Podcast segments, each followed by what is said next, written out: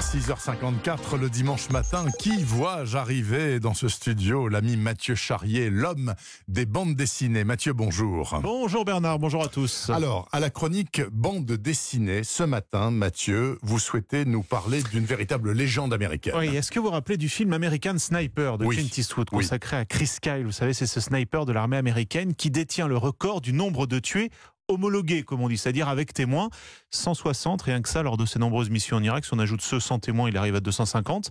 Il était devenu l'un des héros de l'Amérique. Je dis était, car Chris Kyle a ensuite été tué sur le sol américain, cette fois, alors qu'il encadrait un exercice de tir d'un ancien marine victime du syndrome post-traumatique.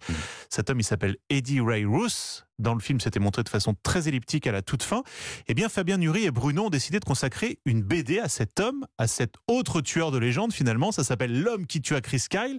Et c'est une enquête sur ce tueur qui est rentré complètement bousillé d'une mission humanitaire en Haïti juste après le séisme. Il est donc devenu lui-même une légende en tuant une autre légende, symbole de cette Amérique contemporaine, explique Fabien Nury, le scénariste de la bande dessinée. Entre Chris Kyle et Eddie Ray House, vous avez une affaire typique dans la mythologie westernienne de Jesse James et Bob Ford. Vous avez le célèbre gunfighter, ancien militaire, la légende du vieux sud, célèbre de son vivant, le grand tueur, qui serait donc assassiné lâchement par un nobody, euh, jaloux de sa légende en quelque sorte. Et ça m'a permis de faire un- une sorte de, de lien entre cette phrase très célèbre de On est dans l'Ouest ici, quand la légende devient réalité, on imprime la légende, l'homme qui tua Liberty Valence, l'essence du western, et aujourd'hui, bah, c'est les fake news. Eh oui, donc c'est un récit passionnant, Passionnant. documenté, à la limite du documentaire, tout est basé sur des faits vérifiés, hein.